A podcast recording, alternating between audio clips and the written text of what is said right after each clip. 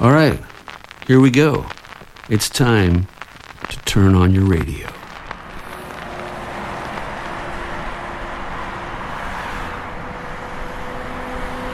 Sí, ese ruido de fondo significa que por primera vez en este 2021 salimos del estudio Paco Pérez Brián para hacer radio. Voy conduciendo a dirección al GT, allí se encuentra Mad Vinyl Music, la única fábrica de vinilos que actualmente existe en la Comunidad de Madrid.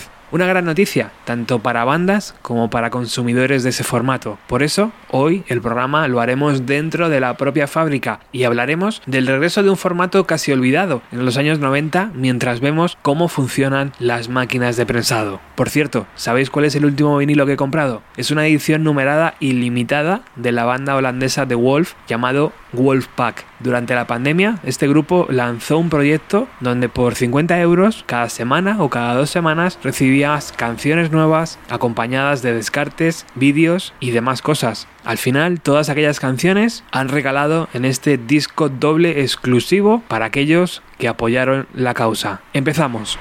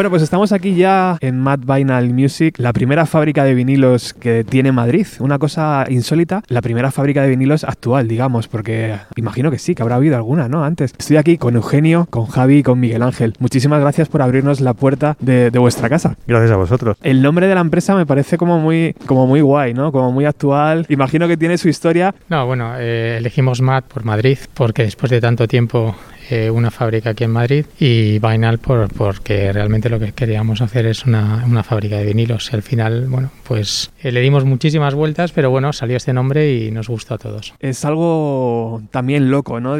Abrir un negocio según está cayendo la cosa, pero imagino que lo habéis estudiado bien, ¿no? Y que lo habéis ideado bien y que es algo que se puede hacer, ¿no? Y que se puede proyectar en 2021. Sí, la verdad es que yo creo que esto se podría englobar en cosas que hacer en una pandemia y nosotros hemos montado una fábrica de, vinilos. Realmente empezó, empezó mucho antes. Eh, yo llevo con la idea muchos años, lo he intentado varias veces. Eh, siempre eh, surgía el tema de máquinas de segunda mano, con un mantenimiento bajo, con reparaciones y reparaciones costosas, muy técnicas. Y al final, pues no, no nunca, nunca me lancé a ello porque al final era comprometer la calidad del, disco que íbamos a, a fabricar. hace un par de años, otros locos suecos empezaron a fabricar esta, esta máquina que es la original eh, con la que se han hecho discos toda la vida. Y bueno, pues eh, ahí empezó un poco, empecé a mover otra vez la, rueda. Me costó un poco más porque, bueno, temas personales que no lo pude arrancar antes. Y el año pasado, pues eh, lo hablé con Javier, que somos amigos desde hace bastante tiempo. También es otro loco de la música, siempre acabamos hablando de, música de los 90 además.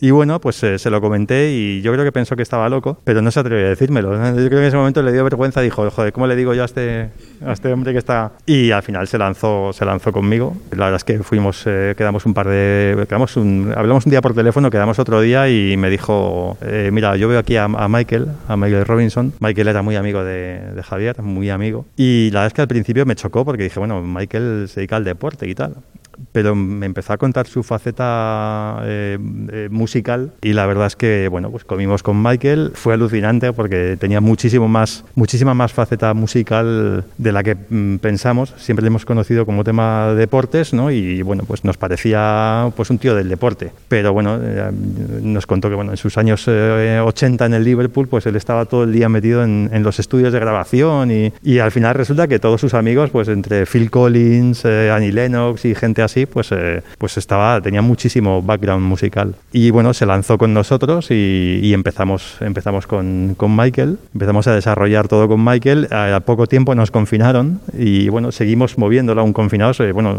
si no, no lo hubiésemos podido echar a andar. Y bueno, Michael pues al final eh, falleció mucho antes de ponerlo, de ponerlo en marcha. impresionante, ¿no? Ver algunas imágenes que tenéis por aquí en la fábrica y era tan, tan tío cojonudo como, como aparentaba ser. Sí, era, era un tío especial.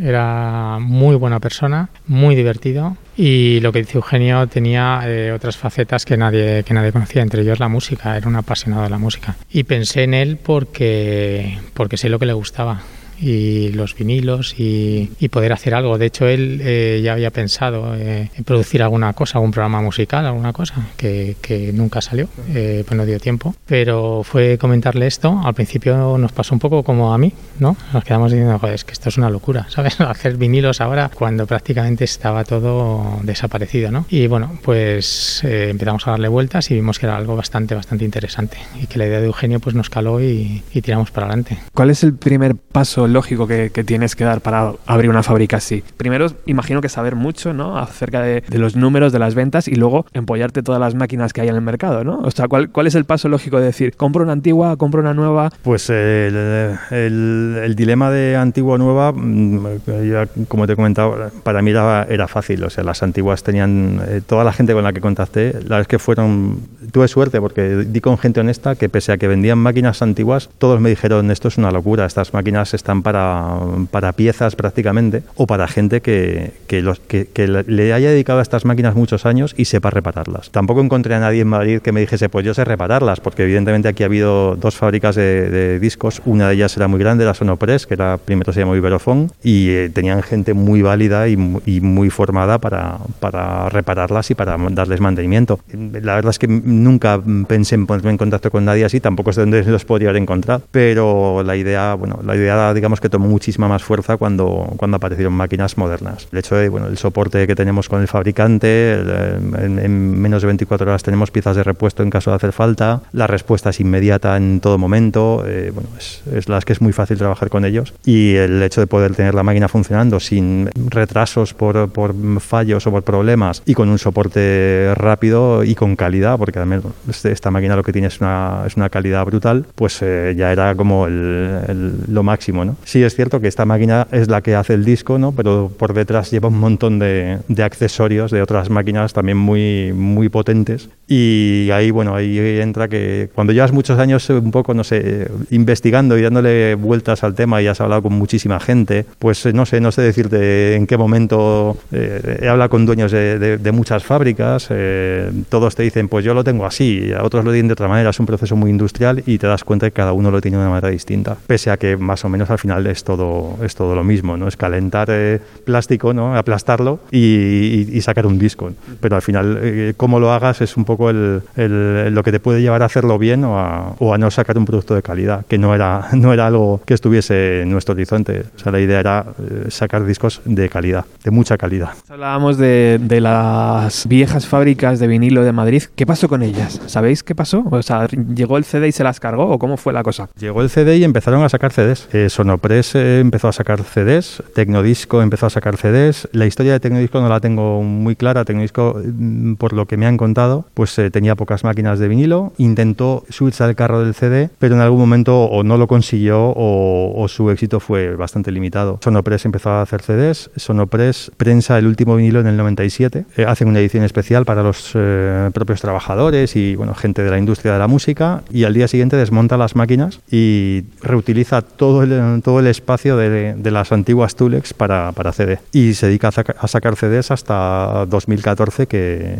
que, que cierra definitivamente Esas máquinas se desmontan, la mayoría se achatarran y otras acaban en, Alemania y Checoslovaquia mm, de repuestos o incluso como máquinas eh, funcionando reparadas eh, para, otras, para otras fábricas que en aquel momento todavía, todavía existían. Esto me hace pensar que Eugenio va, va a dar clases en, en, la universidad explicando la historia del vinilo, porque a mí me llama mucho la atención, pero estoy seguro que hay detrás de, de este programa hay un montón de gente queriendo saber, ¿no? Y tú te has empapado por necesidad casi, ¿no? Y por gusto también, pero sobre todo por necesidad. Por ambas cosas. Eh, al principio mucho por gusto, mm, al principio sobre todo por gusto, porque bueno, empecé a pinchar con 15 años y le tienes un cariño especial al vinilo, ¿no? Y, bueno, por gusto, por, por, aprender, por enterarte y, después eh, hay un momento en el que parece como que, bueno, dices, es que sé mucho de esto y, es que lo veo factible, ¿no? Veo posible que volvamos a tener una fábrica de vinilos en, en Madrid y además eh, ganas también, ¿no? Eh, tenemos una fábrica, eh, nuestra fábrica de vinilos. ¿Cuáles son los primeros mensajes que os llegan? Imagino que hay un montón de mensajes, ¿no? Y de cariño de decir, venga, venga, sí, vamos a, va por ello, ¿no? Aunque no sea nuestro negocio, pero es como que estamos todos muy alegres, ¿no? Por la noticia. Pues la verdad es que sí, la verdad es que todos los mensajes, o sea, a mí lo que más mm, eh, me, me, ha llamado la atención, aparte, bueno, de pedidos, ¿no? Que ya se han materializado, eh,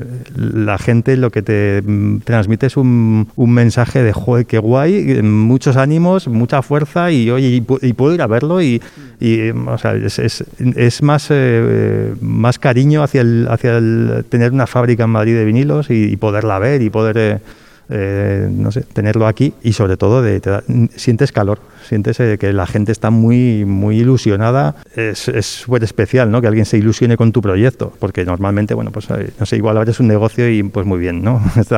Has abierto un negocio, ¿no? Pero esto es como que todo el mundo, la bienvenida es muy cálida, muy cálida, es que gusta mucho ese tipo de, de reacción. Bueno, pues vamos con la primera canción que va a sonar en el programa. Van a elegir las canciones ellos y creo que la primera tiene que ser Javi. Es eh, en homenaje a Michael. Yo creo que Imagine, eh, sin ninguna duda, es la canción que yo creo que nos hubiese pedido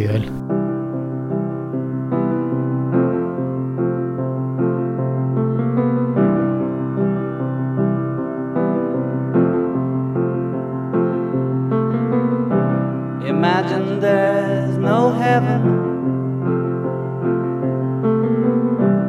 Easy if you try.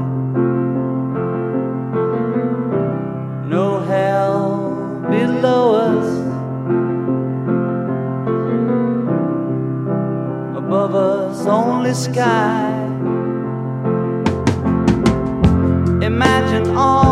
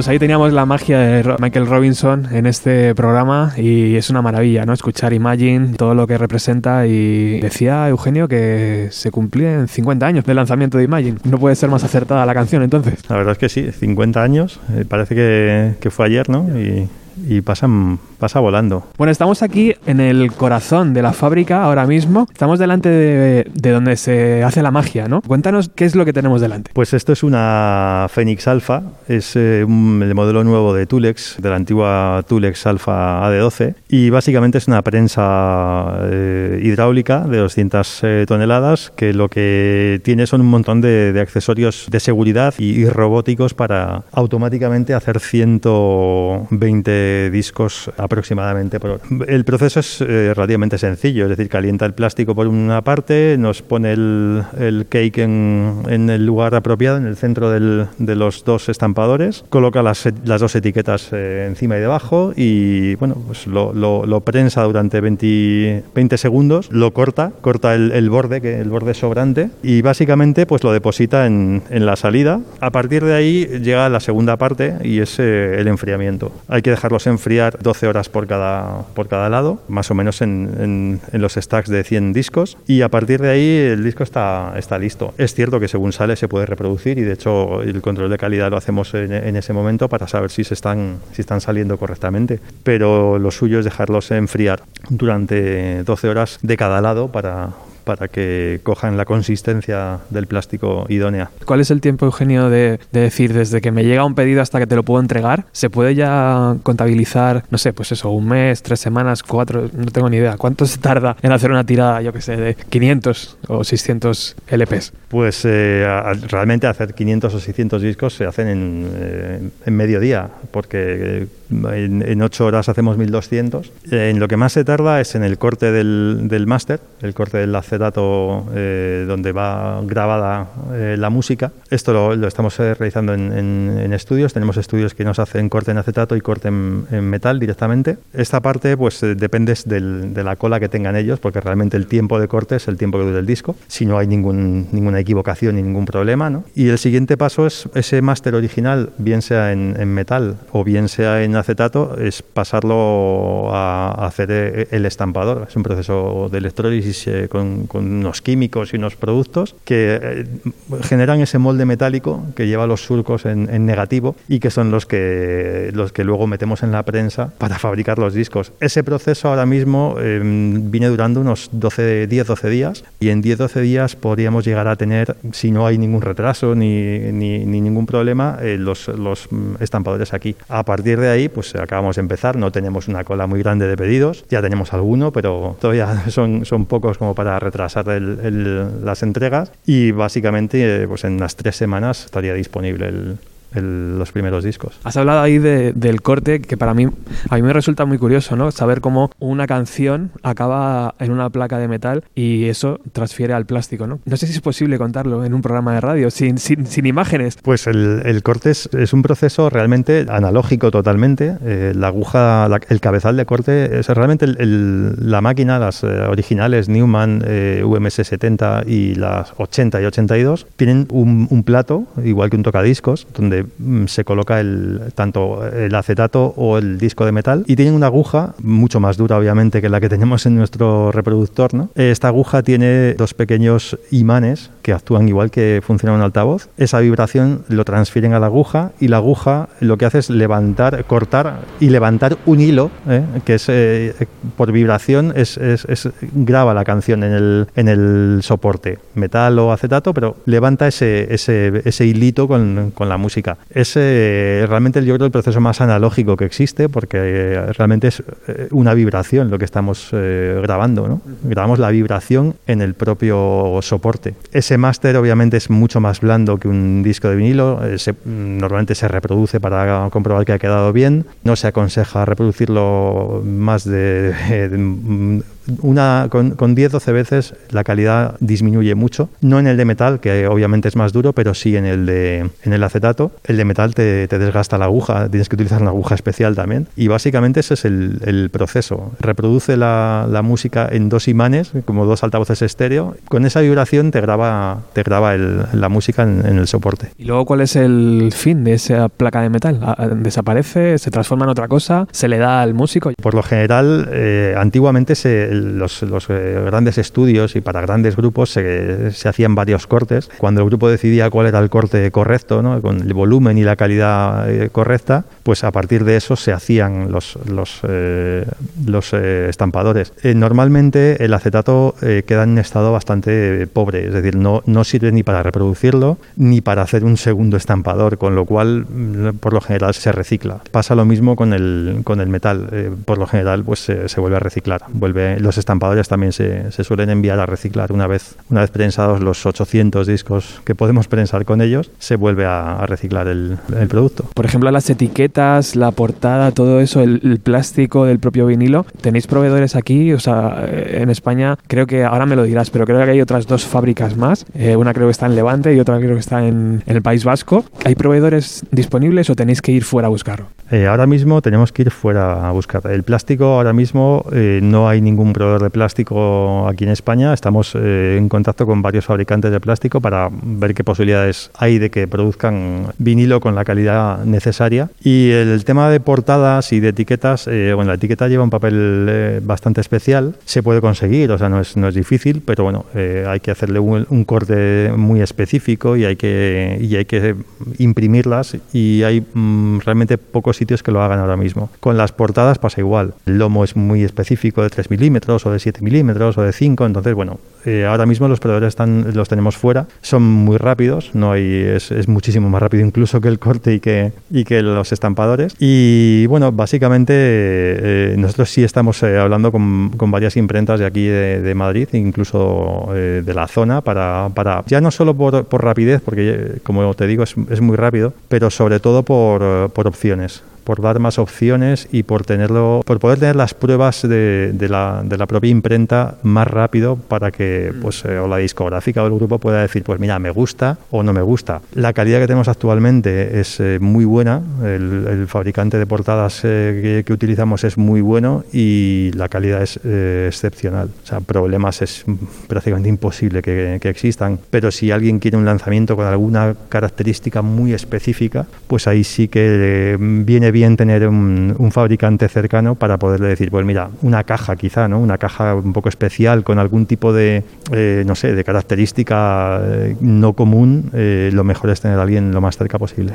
No sé si en el pasado, en estas fábricas del pasado que hablábamos, lo tenían. No sé si el futuro también pasa por ahí. El, hecho de poder fabricarte tú aquí las etiquetas o el corte, poder avanzar en todo ese tipo de pasos y decir, bueno, ya que tenemos el espacio, pues podemos aprovechar, ¿no? Y tener otras máquinas diferentes. Sí, la idea es un poco intentar hacer, eh, sobre todo por rapidez. Ahora mismo el cuello de botella está en el corte y en, el, y en los estampadores y, y tenemos la, idea y estamos eh, en, en contacto con varios proveedores para este tipo de máquinas. La máquina de corte es más difícil, no se han fabricado ninguna desde, desde hace muchísimos años y encontrarlas eh, es complicado, la restauración es complicada. En Madrid hay- va a haber una, no, no la hay todavía porque está en, en pleno proceso de restauración y bueno, es interesante saberlo porque nuestra idea es colaborar mucho con, con esta empresa de sonido que va a tener esta máquina para poder hacer este tipo de, de labor aquí y sobre todo con la idea de agilizarlo porque al final esperar casi dos semanas eh, simplemente por un proceso que es el, el más esencial, ¿no? Pero es, es que son dos semanas, es que es mucho. Y realmente el proceso en sí, eh, lo que tardas en cortar un disco, pues en una mañana puedes tener un disco mm, cortado con, vamos, con total seguridad y los estampadores, pues eh, en 24 horas eh, deberíamos poder tenerlos. Si conseguimos reducir este tiempo, sería ideal porque al final la gente, todo el mundo al final acaba con prisas y, y a todo el mundo, sobre todo con este tema del, del- del coronavirus, se nos, ha ido, se nos han ido los tiempos y todos vamos tarde y todos queremos tenerlo lo antes posible. O sea que sería ideal poder tenerlo aquí y hacerlo, por lo menos, si no aquí, eh, hacerlo cerca. Hay un montón de, de tuberías, no os podéis imaginar lo bonito que es, pero también hay como un espacio, ¿no? Que aquí habéis dejado al lado de la máquina como para otra máquina, ¿no? O sea, la idea es un poco, claro, ampliar, ir cubriendo esa necesidad, ¿no? De, de fabricar más, más, más. Exactamente, sí, sí. la- el- siempre desde el principio pensamos en, en dos máquinas, no dos a la vez, lógicamente, porque bueno, tienen un coste elevado y, y unos plazos de entrega que tampoco es fácil tener dos, dos de golpe. Y sí, hemos dejado no solo el espacio, sino las conexiones listas para, para una segunda máquina que esperamos eh, llegue muy pronto. Bueno, pues vamos con esa segunda canción. ¿Quién le toca ahora? Miguel Ángel, que es un fanático del jazz, me han dicho, ¿no? Tanto como fanático de ellas me gusta, me gusta, pero vamos, de ella fanático tampoco. ¿Qué canción te gustaría escuchar? Blue Train de John Coltrane.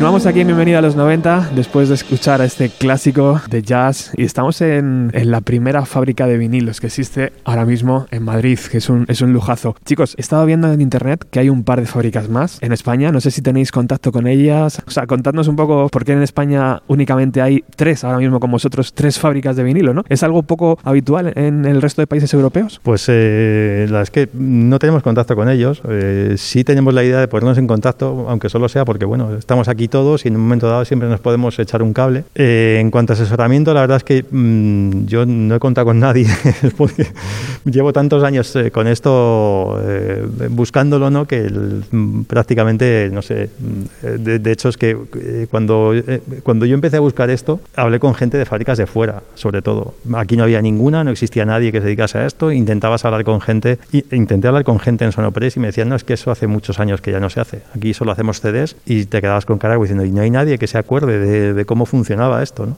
Y te dejaban un poco... También es cierto que llamas por teléfono y tampoco sabes con quién estás hablando, ¿no?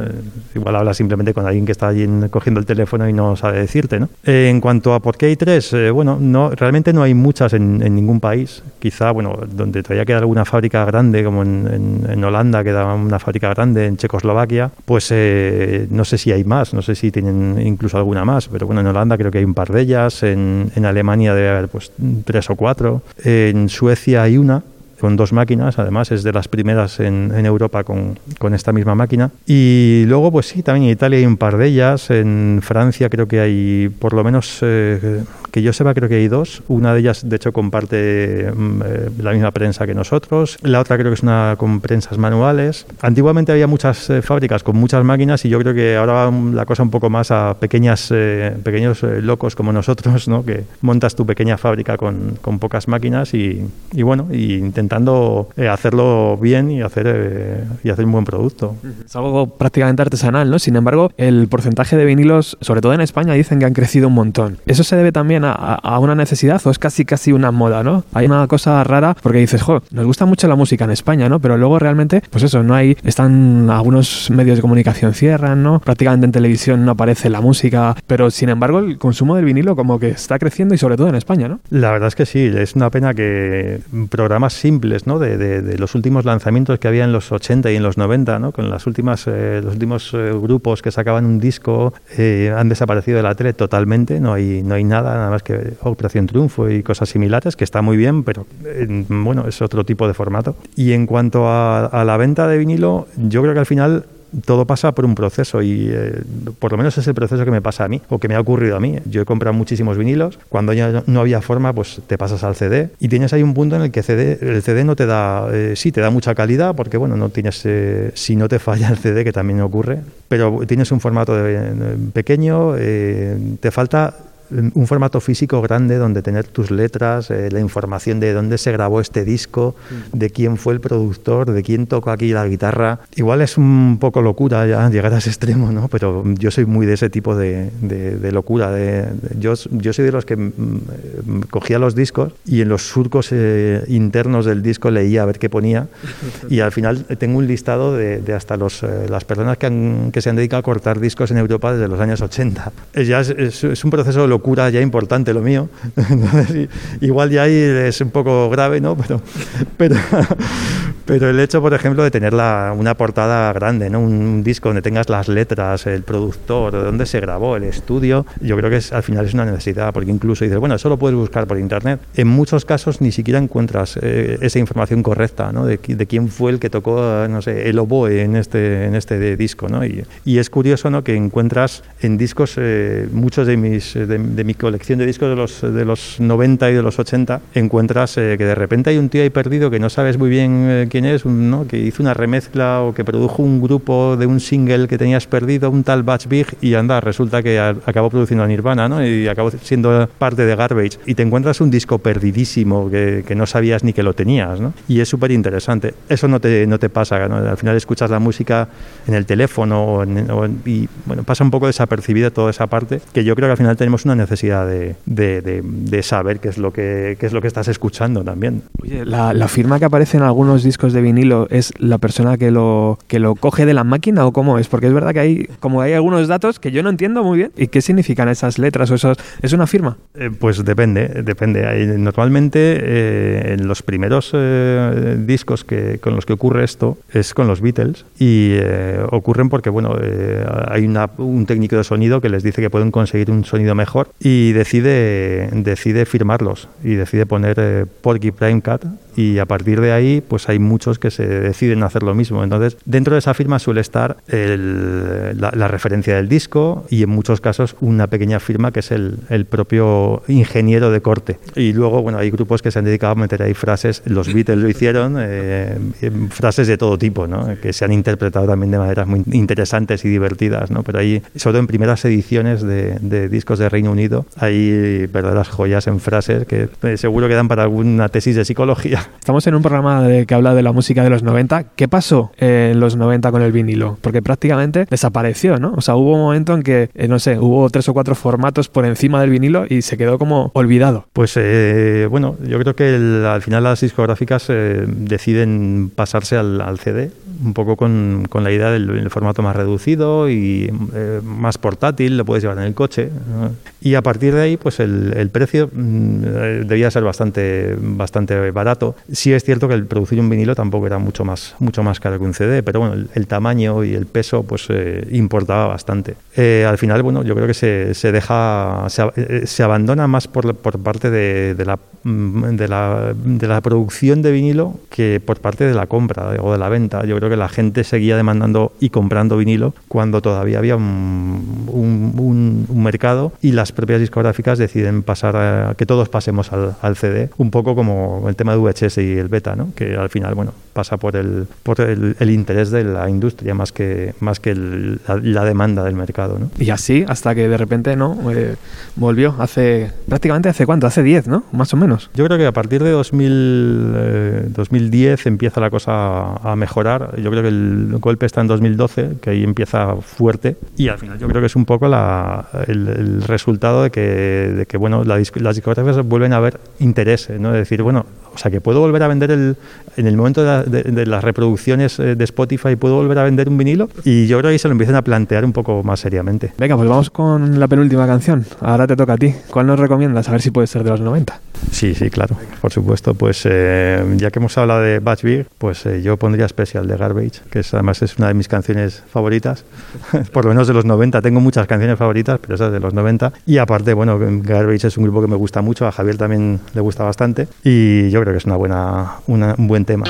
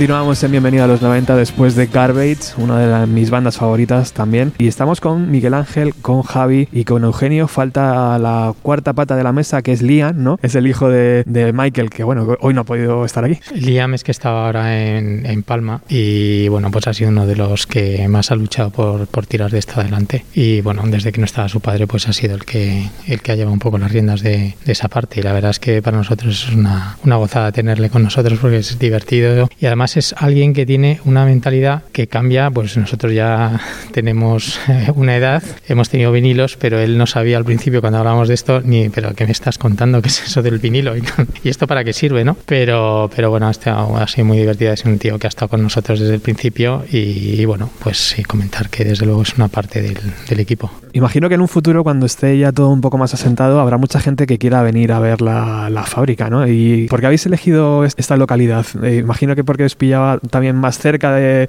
vuestra casa. Este es un polígono enorme, ¿no? Estamos en Algete, muy bien comunicado con el resto de Madrid. Incluso en un futuro, imagino que las propias bandas podrán venir aquí a, a recoger el pedido, ¿no? Sí, sí, sí, eso por supuesto. O sea, la, la elección del lugar, bueno, yo vivo aquí, vivo en la Jete, está muy bien comunicado, está muy cerca de Madrid. El hecho de que esté muy cerca también de, de donde vivo, pues es, eh, es esencial. Yo ahora mismo he pasado aquí muchos domingos y muchos sábados y, y hay días que vengo a cualquier hora, a cualquier cosa, entregarte pues cualquier cosa que te tienen que entregar, pues incluso con el tema de las instalaciones, pues pasaba aquí, venía prácticamente tres, cuatro veces al día para temas distintos y venir, por supuesto, sí, en cuanto tengamos eh, terminado el acondicionamiento, que estamos todavía acabándolo, estaremos encantados de, enseñar la fábrica y, por supuesto, recoger el pedido aquí, vamos, sin, sin ningún tipo de, problema. Pueden venir a ver cómo salen sus discos, que eso es, vamos, eso tiene que ser eh, una, una especie como de ritual, ¿no? Venir a verlo.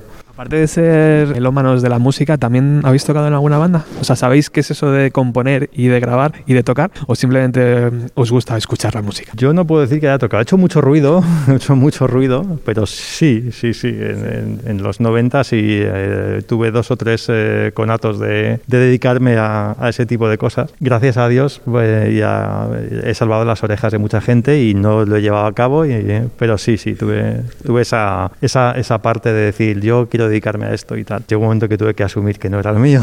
Y bueno, ahora sigo haciendo ruido en casa, pero ya hago ruido solo con mis hijos para, para su deleite y para que me digan cállate papá que, no se te da muy bien el tema. Pero sí, sí, tuve un par de, de grupillos, el típico grupo de, de amigos y siempre un poco eh, inducido por mí, que parece que soy el que empuja a todo el mundo a hacer locuras, ¿no? Y bueno, las que todos lo recuerdan con bastante gracia. De hecho, llegamos a, a imprimirnos con una de las primeras impresoras que tuvimos entre los cinco que éramos, una galleta de un disco. No llegamos a tener el disco, pero teníamos la galleta. La música era muy mala, gracias a Dios no hubo disco y no, y no queda registro sonoro de aquello porque Hay muchas empresas, muchos sellos discográficos, tanto pequeños como grandes en este país, ¿se han puesto ya en contacto para decir, oye, mira, necesitamos una tirada o queremos trabajar con vosotros en un futuro? Pues sí, la verdad es que sí. Eh, pese a que aún no hemos eh, llamado nosotros a nadie, hemos eh, abierto un poco las redes sociales tímidamente y bueno, ya estamos, eh, estamos eh, en la mitad del, del primer pedido y tenemos eh, algún otro ya a punto de, de comenzar.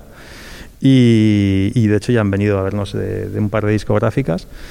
Y las que estamos encantados en ese sentido, porque la acogida es buenísima, eh, tanto de- como decíamos antes del- del- de la gente que le gusta el, el vinilo, como de las propias discográficas, las ganas ¿no? y, la, y el entusiasmo que hay por el formato es, eh, la verdad es que es, asombra, asombra bastante. ¿Hasta dónde puede llegar una presentación? Me estaba recordando el primer disco o el segundo disco de Jack White que tenían como una cosa súper rara en el, en el vinilo que saltaba una canción que incluso la galleta si la ponías, no sé, hay como maravillas. ¿Qué se puede hacer en este formato que no hayamos visto todavía? Pues eh, se pueden hacer mm, eh, muchas cosas. Nosotros, eh, una de las cosas que tenemos en mente y queremos hacer pruebas es dejar una cara sin, sin surco y en esa cara eh, tener algún tipo de imagen eh, impresa. Tenemos alguna, mm, alguna pequeña muestra de, alguna cosa que hemos eh, visto y probado y bueno, cuando tengamos algo más definitivo lo enseñaremos rápidamente. Bueno chicos, ha sido un placer estar aquí en esta fábrica. Se respira mucha música, mucha suerte y sobre todo gracias por habernos dejado entrar y enseñarnos vuestra casa. Muchísimas gracias y nada, estáis invitados eh, a la primera eh, producción, eh, estáis invitados a, a venir y, y verlo y hacer otro programa cuando queráis. Vamos a elegir una última canción entre los tres, a ver si somos capaces. No sé, a mí me gustaría a lo mejor eh, Nirvana.